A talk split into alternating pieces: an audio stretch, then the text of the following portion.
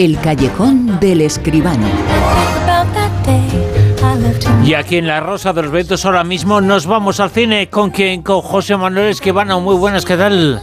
Hola, buenas noches, Bruno, ¿qué tal? Y nos vamos a ver algunas de las películas que nos comentas ahora que forman parte de ese palmarés en el Festival de Cine en Español, uno de los festivales Pues más sí. importantes del año. Es en la noticia de la semana. Desde luego, la actualidad pasa ahora mismo por Málaga.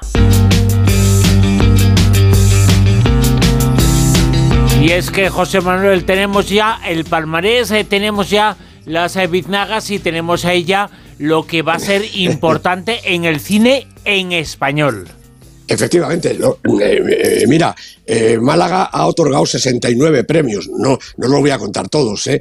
La verdad es que he preguntado por las tres películas que no tenían premio y me han dicho que, que no han inventado suficientes premios para todas, pero que el año que viene ya lo van a remediar. Entonces, de estos 69 premios, pues te voy a contar los más importantes, lógicamente. Las Biznagas, la Biznaga de Oro a la mejor película española ha sido yo iba a decir naturalmente, para 20.000 especies de abejas de Estivaliz Urresola, mm, directora debutante. Bueno, pues se sabe que competir en Málaga siendo directora y debutante es tener ya el 80% del premio. Un pelín más que haga la peli y se llevan ya la vindaga de oro. Sucede en todos los últimos años. En fin, estoy seguro de que la película es muy buena, pero es que ya es una cosa un poquito curiosa, ¿verdad? La Vindaga de Oro, la mejor película iberoamericana, ha sido para Las hijas, de Katia Zúñiga, una película de Panamá y Chile, una coproducción. Premio del público para Empieza el baile, la peli de la argentina Marina Sereseski. Vamos con los intérpretes. Mejor actriz, María Vázquez, por Matria. Mejor actor, Alberto Amán, por La llegada. La mejor dirección ha sido para Matías Vice, por El castigo. El mejor guion para Els Encantats, la película de Elena Trapé, también ya conocedora de premios en Málaga, y el premio especial del jurado ha sido para Bajo Terapia, para todo el reparto. Los seis intérpretes de la película, que no tienen más, seis desde el primer momento hasta el final, son los que se han llevado el premio especial del jurado, que es casi, casi, casi como otra biznaga de oro. Estos son, ya te digo, los premios más importantes. Si quieres te cuento más. Bueno, hasta 69, eh, que no sean los 69, ¿eh? Bueno, pues, pues vale, mira, lo que sí te puedo decir es que en la zona cine, que es la zona, digamos, paralela, donde están las películas un poquito más arriesgadas, más novedosas, ¿no? Han dado biznagas de plata. La biznaga de plata, la mejor película española, ha sido Para matar cangrejos, de Omar al-Abdul Razak, y la biznaga de plata, la mejor película iberoamericana, para Diógenes, de Leonardo Barburi de la Torre. La mejor dirección para Leonardo Barburi también, por la película esta, Diógenes, y los actores han sido Paula Campos, la protagonista de Matar Cangrejos, y el actor Saturnino García, nuestro venerable actor veteranísimo, Saturnino García, por La Tierra de Nuestras Madres. La verdad es que el Festival de Málaga se ha convertido en los últimos años en el festival de cine en español más importante, desde luego, de eso no hay duda. Lo que sí tengo dudas y te pregunto a ti y te traslado esa pregunta y esa cuestión. Eso de que coincida en el tiempo con los Oscar, ¿crees que es bueno para el Festival de Málaga o no? No, naturalmente que es malísimo. Y también te tengo que decir que el Festival de Málaga cada vez se celebra en una fecha distinta.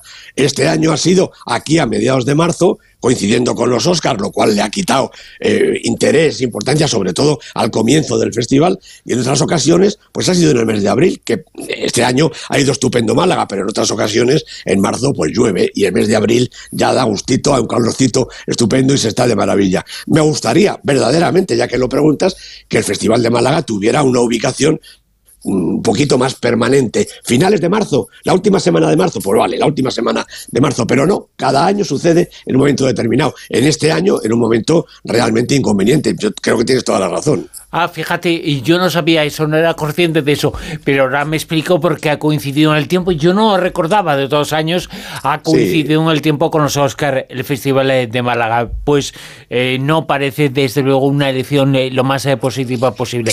Eh, No, por no. cierto, vivimos, hemos estado viviendo la semana posterior a los Oscar. ¿Qué claves Sí. y qué cositas podemos contar? Pues hombre, yo creo que en cuatro, cinco, seis eh, claves se puede dar es cla- claramente que ha sido los Oscars. Lo primero, ha ganado toda la vez en todas partes y yo diría que es un triunfo inesperado y esperado, las dos cosas. Inesperado porque hace un mes nadie se lo creía y esperado porque durante la gala todos estábamos convencidos de que iba a ganar la película de los Daniels. Otra clave, los Faberman y Almas Perdidas de Inisherin, nada, nada de nada. Las películas que ganaron los Globos de Oro, que solían ser la antesala, como decíamos siempre, de los Oscars, se han ido con cero estatuillas y tampoco, que, vamos a decir de Babylon, que no ha ganado absolutamente nada tampoco, ¿no? Y por otro lado, yo creo que es muy importante esta cuestión, Netflix ha triunfado por partida doble. Pinocho de Guillermo del Toro, la película de animación, ha batido a todo el arsenal de Disney y Pixar. Primera vez que esto sucede y por supuesto también Netflix ha ganado a Marvel. Jamie Lee Curtis ha derrotado a Angela Bassett, la, la protagonista secundaria en este caso de Wakanda Forever, a la pobre se le quedó una cara verdaderamente digna de verse, ¿no? De este momento ya Netflix ya es mayor de edad, hay que tomarla en serio ya en todos los premios y también en los Oscars. Decir también que Michelle Yeoh es la primera mujer asiática que ha ganado el, el Oscar. Eh, un hito de, cualquier manera en, la historia de los premios del cine americano y yo resaltaría por fin los Oscar a Kewi Juan y Brendan Fraser, dos Oscar de los más queridos por el público de la sala y de todo el mundo. Estábamos todo el mundo deseando que nuestro entrañable tapón de Steven Spielberg y por supuesto Brendan Fraser se llevaran el Oscar. Así ha sido, los dos súper emocionados, yo creo que han vivido los momentos más emotivos de toda la gala. Desde luego, yo creo que... Eh, si tuviéramos que elegir un momento que nos ha despertado toda sensibilidad y que hemos empatizado totalmente con el ganador, con el trufador, es el Oscar a Brenda Fraser. Fue muy emocionante su entrega, su discurso, eh, todo lo que transmitía. La verdad es que yo creo que es posiblemente lo mejor de los Oscars de este año. Hubo otra serie de cosas, ¿eh? pero te pregunto, y no lo hago con maldad eh, ni con ganas de, de, hacer una crítica ni de hacer un comentario. nadie duda, eso es una verdad absoluta, de que todo a la vez en todas partes ha sido la gran triunfadora. Ha sido una triunfadora bestial. Se ha llevado los Oscars más importantes y el triunfo ha sido incontestable. Pero me pregunto yo, la gente que va a ir al cine, que le está costando ir a las salas y que decidan ir al cine porque ha triunfado esta película y que vea esta película, ¿eso va a ser positivo para taquilla? Mm, desde luego que no, Bruno, desde luego que no. La película es muy complicada de ver. No te digo ya en, en las salas si la vuelven a reponer, que a lo mejor sí, pero todas las personas conocidas que la han estado viendo en, televisión, eh, casi todos han confesado que la han dejado a la mitad, que no la han entendido nada, que bueno, que la han visto, pero que qué demonios era eso. La película, yo creo que bueno, desde luego hay que entregarse en cuerpo y alma a los Daniels, eh, abrir los ojos y dejar que por delante pase todo lo que se les ocurra y entonces, bueno, quizás se pueda disfrutar pues de la fantasía, del humor, también de la calidad en muchos aspectos del montaje, de las interpretaciones. Digo, bueno, la película, claro está, que tiene, que tiene sus valores, ¿no? Pero que sea una película para el público, de ninguna manera. En ese sentido, ha sido el premio quizá más arriesgado de los últimos años. Eh, yo creo que vemos muchas veces películas que no nos explicamos por qué se han llevado el Oscar grande, ¿no? Eh, eh, el año pasado mismo con esta coda, ¿no? Eh, o, Green, Green Book, en fin, estos premios que todo el mundo comenta, ¿no? Pero tan arriesgado como este, tan difícil de que vaya a cuajar en taquilla, yo no lo he visto nunca. Hablando de taquilla, 5 millones de euros en la semana pasada, estamos ya estabilizados en esa cifra, ¿no? Pues sí, ha perdido otra vez eh, un poquito, ha, subido la taquilla durante dos o tres semanas y en el fin de semana pasado perdió unos 600.000 euros y se ha estabilizado en los 5 millones, 5 millones peladitos, para, bueno, para que no me llamen mentiroso, según mis datos, 5 millones 9.454 euros. Curiosamente, las dos primeras eh, películas en la taquilla casi han empatado. Creed 3 899.000 euros y Maridos, el estreno español importante de la semana, 851.000 euros. Es decir, prácticamente, pues casi casi lo mismo. Para un estreno español, esta comedia Maridos, pues no está nada mal. Y lo mismo pasa entre las siguientes. Momias, 766.000 y Screen 4, 734.000. Quiere decir que la taquilla se aprieta mucho y eso quiere decir que no hay grandes ganadores, que no hay verdaderamente mucha afluencia para que una taquilla, una película pueda despegar en la taquilla. Como siempre te comento, asbestas, otros 187.000 euros, acumulado ya más de 6,5 millones de euros. Esta sí que es una película que puede ver todo el mundo y que además se la recomendamos a quien no la haya visto todavía. Y recomendamos eh, también esta película, sobre todo recomendamos eh, que la gente oiga la crítica, el comentario de José Manuel Esquivano. La película de esta noche es un paso adelante.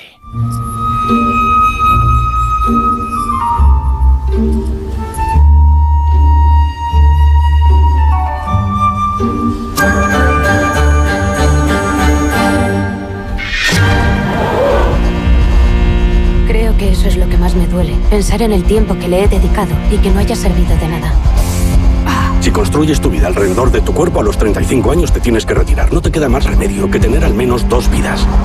Sabrina me ha ofrecido un trabajo junto a su chico. ¿Vas a dejar por completo la danza? No pierdas la fe. Tienes que luchar. Y es que la vida es eso, José Manuel, dedicarle tiempo, todo el tiempo a una meta, a un sueño, a algo que nos eh, hace dar un paso adelante y darnos cuenta que no ha servido para nada, que no sirve absolutamente para nada. El 100% del tiempo que aprovechamos, no lo sabemos, pero lo que recomendamos es que escuchen ahora el comentario y la crítica de José Manuel Esquivano, que nos lo va a contar. La crítica a la película es un paso adelante, José Manuel. Pues sí, es la nueva película de Cedric Clapis, la ha producido y la ha escrito él junto con Santiago Amigorena, y los protagonistas son Marion Barbeau, Ofes Schechter y Denis Podalides. Es, como digo, la nueva, la, última película de Clapis, eh, un guionista y director de una veintena ya de títulos, entre los que yo destacaría Una casa de locos en el 2002, que se rodó en, Barcelona, con una, la historia de un grupo de, chavales de Erasmus que están allí, Las muñecas rusas en el 2005, Nueva Vida en Nueva York, que es un triángulo a los dos lados del Atlántico, con pesos pesados del cine francés, Romain Dury, Audrey Tautou y Cécile de France. También ha dirigido algunos capítulos de esa estupenda serie Call My Agent y también tan cerca y tan lejos en el 19. Y ahora pues llega esta. Y la verdad es que en varias de estas películas, no solo en esta última, eh, Clapis ha contado con la colaboración de Santiago Amigorena, un guionista argentino. También en esta, como digo, un paso adelante que bueno, no tiene nada que ver con el Upa Dance, este de nuestra televisión, ¿no? Y mucho más yo creo que con el título original de la película, En Cuerpo. Los dos, Clapis y Amigorena, han atinado a contar una historia que, hombre, tiene palabras, claro, pero sobre todo tiene imágenes, impactantes imágenes de los cuerpos. El de su protagonista, Marion Barbeau, que es Elise eh, en la película, y los de sus compañeros de baile. La película comienza cuando Elise Gauthier, que es primera bailarina en la Ópera de París, protagoniza un precioso ballet. Son 10, 12, 15 minutos de una enorme belleza plástica gracias a la música, a la coreografía y a la fotografía de Alexis Kavirchin, pero que no terminan bien para Elise, que sufre un doble accidente. Primero un desengaño amoroso y a continuación una mala caída que le lesiona un pie. Es un fuerte esguince, un desgarro de ligamentos, bueno, algo muy grave para una bailarina que se sostiene milagrosamente sobre sus puntas, que vuela y que cae sucesivamente gracias a la fortaleza de sus piernas, precisamente. Sin ella, sin uno de sus pies, pues no es nada. Y Elise comienza un calvario que amenaza con apartarla definitivamente de la danza y de su vida, de su vida hasta ese momento. Bueno, la cámara de Cédric Clapis tiene vocación de documentalista. Todas sus películas son de ficción, por supuesto, pero retrata personajes, situaciones y escenarios, París, por ejemplo, con agudeza y sensación siempre de realidad. Aquí sigue a la joven Elise en toda su peripecia. Conocemos su entorno, a un padre lejano y despegado, importante abogado de provincias, incapaz del menor cariño, a sus hermanas, a sus compañeros y amigos y hasta la curiosa pareja, una ex bailarina y un cocinero, que la introducen en el mundo de la restauración. Y por supuesto a Ofes, Ofes Schechter, que es músico y coreógrafo en la realidad y que hace de sí mismo en la película, quien le da a conocer el mundo de la danza contemporánea, diferente de la clásica, naturalmente, que ella practicaba. Elise mira asombrada y, y también temerosa los cuerpos que se enfrentan, se agarran, se deslizan por el suelo o se enderezan con resortes impensados y lanzan sus brazos, sus manos al aire, con un ritmo incesante, casi brutal, casi animal, con una armonía que hace que la música, además de oírse, se vea, que es yo creo que el gran triunfo de la danza. Bueno, un paso adelante es una historia de superación, de reconstrucción personal, física, pero también mental y afectiva. La protagonista, la formidable bailarina Marion Barbeau, nos lleva en volandas, y nunca mejor dicho, a través de un argumento no demasiado sorprendente, pero enormemente atractivo por la calidez de sus personajes, feel good movie lo llaman en América, y por la plasticidad que inunda la pantalla a cada paso, sea un quinteto de cuerda, un coro mixto o un cuerpo de danza que nos regala su actuación. Como podía esperarse, la película es simétrica en su esquema narrativo. Empieza con el ballet, que comentaba al principio, y termina con el espectáculo de danza contemporánea. Unas coreografías retratadas con tanta sabiduría y elegancia que hacen de un paso adelante, sobre todo, un auténtico tratado de la belleza protagonizado por el cuerpo humano. Vamos ya con, en el callejón, con José Manuel Esquivano, con el Super 10. La lista que nos sitúa esta semana en el puesto número 10 a... Pues en el 10 sigue Close, la película de Lucas Don, 15 eh, semanas y manteniendo su posición, porque esta semana solo hay dos novedades, una que baja y otra que sube. Ahora las cuento. Pero nada más y nada menos que 15 semanas en esta lista, en el Super 10, que nos sitúa esta semana en el puesto número 9 a... Pues es la que baja, Momias, la película española de animación muy divertida de Juan Jesús García Galocha, que ha bajado del 8 al 9, un puestecito en su tercera semana. ¿Y en el 8 esta semana? Pues la que sube, película de la semana, porque es la única subida. Maridos, la película que comentábamos antes, que yo creo que ha hecho una buena taquilla. La película dirigida por Lucía Alemani, con Paco León y Ernesto Alterio de protagonistas. ¿Siete? Pues todas repiten ya. The Quiet Girl, la película de Cole Bayreat, tercera semana en el Super 10. ¿Seis? Creed 3 de Michael B. Jordan, que protagoniza él junto con Jonathan Mayors, dos semanas en el Super 10. Puesto número 5. Almas en pena de Niserin, esta que se fue eh, sin pena ni gloria de los Oscars, pero que es una grandísima película dirigida por Martin McDonagh, con Colin Farrell, Brendan Gleeson, seis semanas en nuestra lista. ¿Y en el 4? After Sun de Charlotte Wells, con Paul Mescal, que también estaba nominado, 11 semanas en el Super 10. 3. Decision to Live, la película coreana del momento de Park Chan-wook con Park Ha-hil, Tang Wei, siete semanas en el Super 10. ¿Y en el 2? Pues también repiten el 2, como todas las demás, con 18 semanas ya en el Super 10, Asbestas, la película de Rodrigo Sorogoyen. Creo que hay alguien que no la ha visto. Bueno, pues que vaya, y yo creo que ya hasta la van a quitar. Está en el puesto número 12, Asbestas en el Super 10, y en el puesto número 1 a... Cinco semanas llevan Los Fableman, la película de Steven Spielberg, yo creo que merecía algo más en los Oscars, con Michelle Williams, Paul Dano de protagonistas. Como digo, cinco semanas, todas en todo lo alto, Los Fableman de Steven Spielberg. Y en todo lo alto, por supuesto, el callejón con José Manuel Esquivano en La Rosa de los Vientos. José Manuel, como siempre, un placer y hablamos en siete días en Marcine. Bueno, Bruno, un placer para mí también. Un abrazo. Chao.